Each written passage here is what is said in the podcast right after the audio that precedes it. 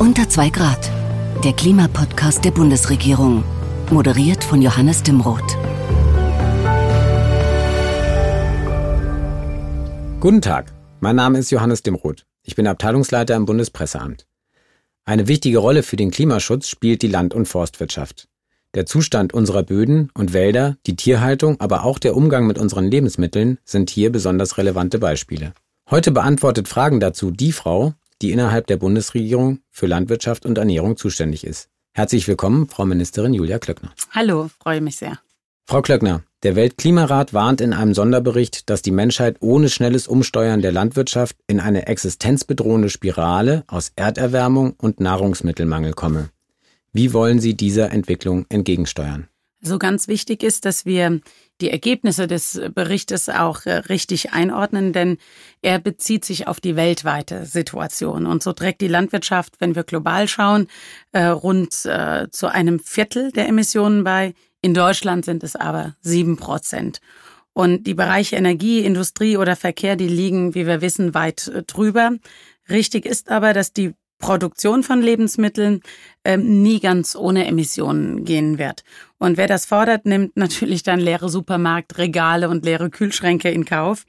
Ähm, und man muss auch klar sagen, unsere Bauern spüren die extremen Auswirkungen natürlich bei ihren Ernteergebnissen zu trockene oder zu nasse Jahrgänge, bedeuten auch erhebliche Ernteeinbußen. Und so kann man sagen, dass die Landwirtschaft ähm, ja also Opfer und Beteiligter gleichermaßen ist. Und ähm, wichtig ist unserer Meinung nach natürlich der behutsame Umgang mit den Ressourcen. Ähm, diesen Umgang müssen wir zusammenbringen mit der Ertrags- und Erntesicherung.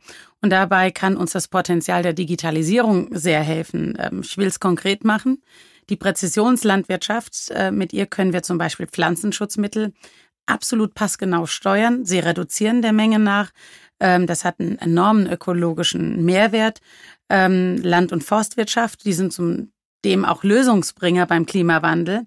Denn im Gegensatz zu allen anderen Sektoren können sie nämlich CO2 binden. Also unsere Böden äh, im Wald und im verbauten Holz. Und das sind ähm, effektive Treibhausgassenken. Und ich will es noch konkreter machen. Äh, bei uns in Deutschland ähm, trägt äh, etwa die nachhaltige Bewirtschaftung unserer Wälder zu einer Verringerung der Gesamtemission um sage und schreibe 14 Prozent bei. Unser Boden ist Kohlenstoffspeicher. Und wenn wir uns das alles anschauen, ähm, haben wir auch als Landwirtschaftssektor wirklich ähm, ein Maßnahmenpaket vorgelegt mit zehn konkreten Maßnahmen. Da geht es um Torfabbau, da geht es ähm, also die Reduzierung davon, da geht es um Renaturierung von Mooren oder es geht auch um den Humusaufbau äh, in unseren Böden. Das gehört zusammen und wir leisten in der Land- und Forstwirtschaft wirklich einen erheblichen Beitrag zur Erreichung der Minderungsziele. Sie haben es gerade angesprochen, der Wald ist die grüne Lunge des Planeten. Bäume entziehen der Atmosphäre beim Wachstum Kohlendioxid und setzen Sauerstoff frei. Jetzt ähm, hört man viel, dass es dem deutschen Wald nicht besonders gut geht. Was muss geschehen, damit unsere Wälder die wichtige Aufgabe, Kohlendioxid zu binden, auch in Zukunft noch erfüllen können? Naja, das stimmt. Äh, die Dürre, die Stürme, die Borkenkäfer. Unsere Wälder sind stark angegriffen. Sie brauchen Hilfe. Dringend brauchen sie Hilfe. Ich will es mal benennen in Zahlen. Etwa 180.000 Hektar geschädigte Waldfläche müssen eigentlich wieder bewaldet werden, weil sie weggefallen sind. Und ähm, wir rechnen inzwischen, ich will es mal noch in Festmeter Schadholz nennen, weil es ja doch einige Spezialisten gibt, die auch zuhören. Da haben wir rund 105 Millionen Festmeter Schadholz ähm, nur in den vergangenen beiden Jahren. Und das ist äh, unglaublich besorgniserregend.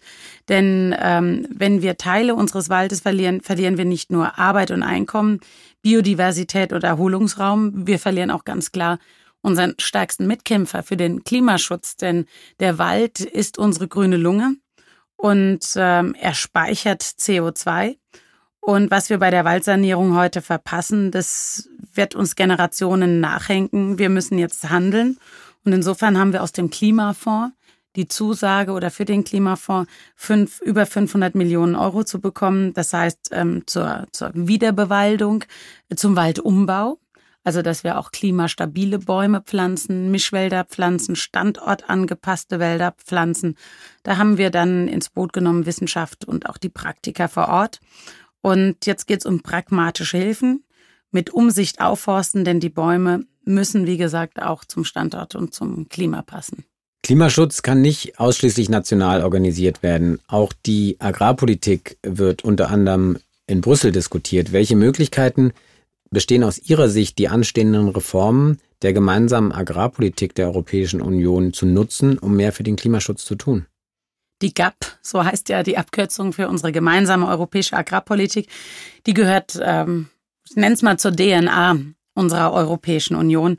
Und das soll auch in Zukunft so bleiben, denn gemeinschaftlich ist dieser Bereich organisiert. Im Übrigen damals in den 60er Jahren entwickelt worden, um erstmal dem Hunger entgegenzuwirken, um auch äh, die ländlichen Räume weiterzuentwickeln. Und jetzt geht es um die Zukunft, nicht um die Vergangenheit. Es steht die nächste Förderperiode an und äh, mir ist wichtig, dass wir für diesen Zeitraum der Förderperiode, da geht es um 2021 bis 2027, zwei ganz wichtige Funktionen erfüllen. Einmal, dass die Leistungen der GAP für Umwelt, Naturschutz und äh, Klimaschutz ähm, auch honoriert werden, die die Landwirtschaft erbringt und ähm, dass wir da einen Rahmen haben, der dann auch für alle gilt dass sich dann auch alle dran halten müssen. Und ich will auch sagen, dass diese zwei Säulen, die es gibt, dies, das Direktzahlungssystem, äh, wichtig ist für die Einkommensstabilisierung und Risikoabsicherung unserer Landwirte. Und ähm, dazu brauchen wir eine finanzielle Ausstattung, die angemessen ist. Denn wenn wir ein höheres Umwelt-, Klimaschutz-, Naturschutzniveau haben, ähm, dann macht das die Produktion für unsere Landwirte auch teurer. Auch auf dem Weltmarkt ist es schwieriger für die Wettbewerbsfähigkeit. Also müssen öffentliche Leistungen für die Allgemeinheit, das heißt auch für den Umweltschutz, auch äh, mit öffentlichen Geldern unterstützt werden. Wir brauchen da ein hohes Umweltambitionsniveau, das ist uns wichtig. Und ich habe es eben auch gesagt, es muss Mindeststandards geben, die für alle verpflichtend sind, dass wir da nicht ein Umweltstandard-Dumping auch haben. Und insofern ähm, meine ich, dass ähm, wir da auch auf eine große Akzeptanz der Bevölkerung auch setzen können. Denn die Landwirte sind ja jetzt nicht nur Landschaftsgärtner, sie produzieren unsere Lebensmittel, aber sie nutzen viele, viele Flächen in unserem Land. Und wenn sie das tun mit Augenmerk auch auf andere, dann ist das im Interesse von unserer Gesellschaft und das äh, müssen wir finanziell natürlich unterfüttern. Sie setzen bei vielen Maßnahmen auf das Prinzip der Freiwilligkeit. Reicht das denn wirklich aus, um die gesteckten Klimaschutzziele zu erreichen oder brauchen wir mehr Regulierung und dann vielleicht auch Verbote? Gesetz oder Regulierung sind ja noch kein Selbstzweck oder kein Erfolgsmodell. Es ist ja immer die Frage, welches Ziel man damit verfolgt, wie der Prozess organisiert ist, wie evaluiert wird und ob man das Ziel erreicht. Und wir haben sehr oft Schwarz-Weiß-Diskussionen, im Übrigen auch von Interessensverbänden. Ähm, die Akzeptanz in der Gesellschaft werden wir aber nur erhalten, wenn wir wegkommen von Pauschalisierungen hin auch zu einem Kompromiss, also auch zu einem Ausgleich. Darum geht es mir. Denn auf der einen Seite müssen wir sehen, in der Landwirtschaft, äh, wir wollen regionale Produktion in Deutschland. Wir wollen wissen, wo unsere Nahrungsmittel herkommen. Wir wollen auch Einfluss auf die Standards nehmen. Aber wenn wir Auflagen allein nur für unsere Landwirte erhöhen, dann werden sie nicht wettbewerbsfähig sein, denn wir wissen auch, wie die Mehrheit der Verbraucher einkauft. Am Ende entscheidet leider fast immer noch überwiegend der Preis. Und dann werden wir genau das Gegenteil erreichen von dem, was wir eigentlich wollen. Regionale Landwirtschaft, auch bäuerliche, familiengeführte Landwirtschaft, weil dann werden wir die Produkte mehr und mehr importieren, die wettbewerbsfähiger sind. Und deshalb sage ich, brauchen wir einen Mix zwischen Ordnungsrecht und politischen Anreizen. Und wir haben gesehen, dort, wo es Anreize gibt, ist man manchmal viel weiter, als die gesetzlichen Überlegungen vorher waren. Und wir müssen auch immer ein bisschen Raum lassen, meine ich, für, ähm, für Innovation. Aber ich sage Ihnen auch ganz deutlich, es ist gut, dass wir gemeinsame Standards haben, und auch Verbindlichkeiten haben, was die Lebensmittelkennzeichnung angeht. Aber ich wünsche mir mehr, dass wir bei der vereinfachten Lebensmittelkennzeichnung, das heißt das Front-Labeling zum Beispiel, da in, in eine Einheitlichkeit Europas kommen. Oder dass wir bei einem Tierwohlkennzeichen ähm, da auf eine europäische Linie kommen, weil es gibt viele Punkte, da dürfen und können wir europarechtlich gar nicht nationale verpflichtende Alleingänge machen, weil wir dann eine Ausländerdiskriminierung hätten. Ein Bereich, der auch immer wieder im Zusammenhang mit dem Klimaschutz in Kritik gerät, ist die Massentierhaltung. Auch der hohe Fleischkonsum trägt zum Ausstoß von Klimagasen bei. Ist die Massentierhaltung ein Auslaufmodell? erstmal die Frage, was Sie unter Massentierhaltung verstehen. Es gibt auch Ökobetriebe, die haben Tausende von Geflügel zum Beispiel. Da würde man auch Massentierhaltung sagen, aber die Anzahl sagt erstmal nichts darüber aus, welche Tiere gehalten werden und wie sie gehalten werden. Es gibt zum Beispiel auch kleine Betriebe, ähm, die ähm, vielleicht ähm, nicht umweltgerecht und auch nicht tierwohlgerecht ihre Tiere halten. Also ich glaube, da müssen wir einsteigen auch. Ich habe mir mal die Emissionen angeschaut. Äh, also die jährlichen Emissionen aus der Landwirtschaft sind zwischen 1990 und 2018 um 20 Prozent gesunken. Und der Viehbestand nimmt in Deutschland beständig ab. Bis auf das Geflügel, da sind unsere Verzehrsgewohnheiten andere geworden, aber bei Schwein und bei Rind sind die Zahlen stark rückläufig und die Landwirtschaft, die wird ihren Beitrag zu einem besseren Schutz unseres Klimas leisten. Nur ist es nicht fair, wenn man sie pauschal äh, dafür verantwortlich macht. Äh, das gibt im Übrigen auch der Blick auf die Zahlen das gar nicht her. Also die Landwirtschaft hat sieben Prozent der gesamten Kohlendioxidausstoßes zu verzeichnen, zu verantworten in Deutschland. Und äh, wenn ich was zu den Tierbeständen nochmal sage, konkret die Schweine, ähm, da gab es im Jahr 2017 und 2018 einen Rückgang um mehr als vier Prozent. Bei den Rindern um drei Prozent gesunken. Und wenn man es über die ganzen 20 Jahre sieht, da ist dieser Bestand um 20 Prozent gesunken. Ähm, und deshalb meine ich, ähm, es geht schon eher darum, wie ist denn die regionale Verteilung oder Ballung von Tierbeständen? Da meine ich, da brauchen wir eine bessere Verteilung. Da brauchen wir auch eine bessere Anbindung an, an, an den Ackerboden. Das heißt, dass wir eine Ausgewogenheit von Tierbestand haben und verfügbarem Ackerboden, um auch die Kreislaufwirtschaft ähm, ordentlich auch ähm, auf den Weg zu bringen. Ja, und ähm, letzter Punkt vielleicht äh, dazu noch die Nutztierstrategie und die Einführung eines staatlichen Tierwohlkennzeichens. Die werden auch dazu führen, dass wir stärker auf Qualität setzen, auf mehr Tierwohl setzen und das wird sich äh, sicherlich dann auch auf die Quantität auswirken. Das Klimaschutzprogramm der Bundesregierung setzt zumindest in der ersten Phase ja sehr stark auch auf Verhaltensänderungen der Bürgerinnen und Bürger. Was können Verbraucher aus Ihrer Sicht zum Klimaschutz in der Land- und Ernährungswirtschaft beitragen? Haben Sie konkrete Tipps? Ja, wir alle sind äh, ja Verbraucherinnen und Verbraucher. Wir müssen täglich essen und trinken, es sei denn, wir machen eine strenge Diät, aber ähm, wir konsumieren und unser Konsum trägt natürlich ähm, dazu bei, was auf Dauer produziert und angeboten und verkauft wird. Und unsere Marktmacht ist größer, als wir manchmal glauben. Und deshalb sagen wir auch, du entscheidest mit, du als Verbraucher. Und will Ihnen Beispiele nennen. Äh, beim Einkaufen hilft es äh, sicherlich auch einen Einkaufszettel mitzunehmen, gezielt einzukaufen. Im Übrigen auch zu schauen, wie ich beispielsweise den Lebensmittelabfall reduzieren kann. Wir werfen in Deutschland äh, 12 Millionen Tonnen Lebensmittel weg die noch genießbar wären. Und am meisten Lebensmittel werden weggeworfen, über 50 Prozent in privaten Haushalten. Das kennen wir alle. Wenn zum Beispiel Gemüse und Obst nicht sachgerecht im Kühlschrank oder außerhalb äh, gelagert werden, dass Milchprodukte manchmal weggeworfen werden, nur oder Molkereiprodukte, weil, weil das äh, Haltbarkeitsdatum vorbei ist. Aber das ist ja kein Verfallsdatum. Schmecken, riechen, probieren ähm, müssen wir. Und ähm, ich muss auch sagen, wenn man sieht, dass Hähnchenschenkel für nur wenige Cent in Discountern angeboten und gekauft werden, dann kann das nicht gut sein, weder für die Umwelt noch für das ähm, Tierwohl.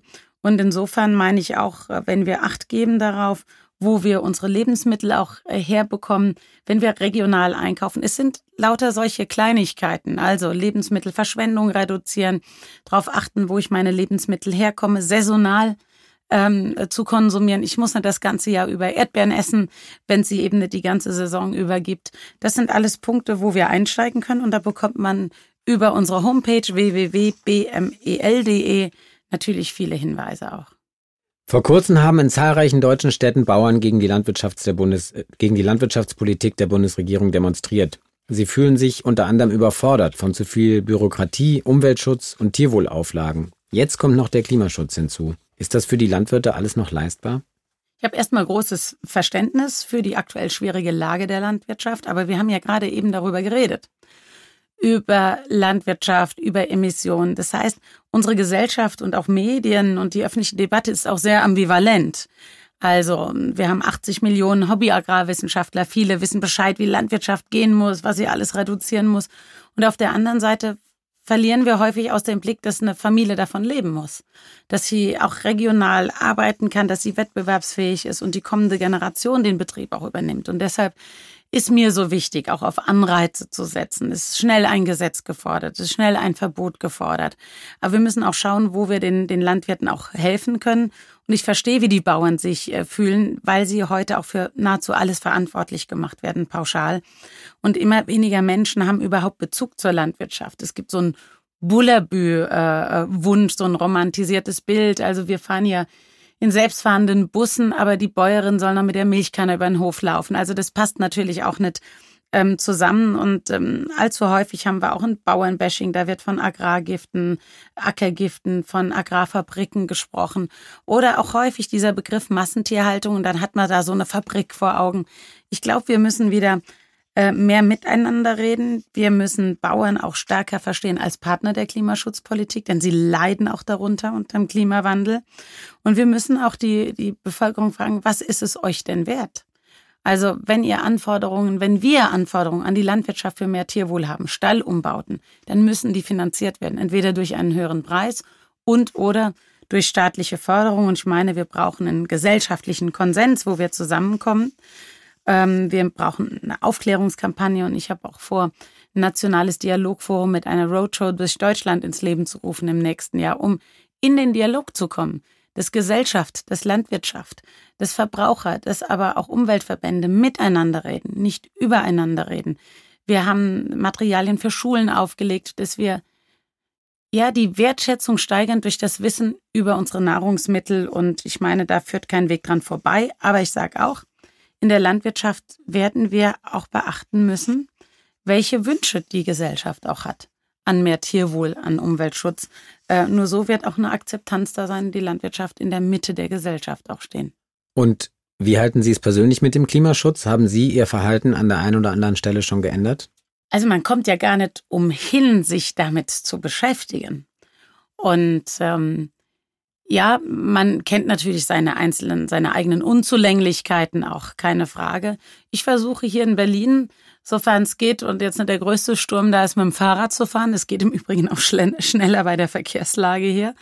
Dann ähm, das, was ich als äh, Schülerin immer eher peinlich fand, mit irgendwelchen Brotdosen unterwegs zu sein. Das mache ich heute. Also da habe ich immer mal was drin und sei es was geschnippeltes an Karotten oder sonst was. Das heißt, dass ich auch ähm, immer, sagen wir mal, von einem zum anderen Kühlschrank, weil ich ja viel unterwegs bin, zu Hause, im Ministerium, woanders bin, dass ich äh, die Sachen dann auch mitnehme und eben nicht warte, bis ich zurückkomme und sie dann wegschmeiße.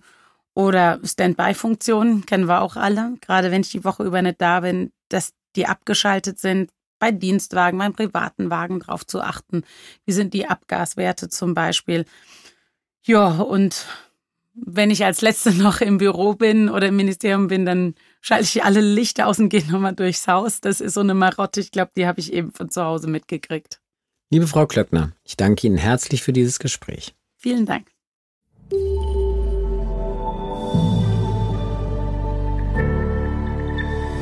Das war unter zwei Grad der Klimapodcast der Bundesregierung.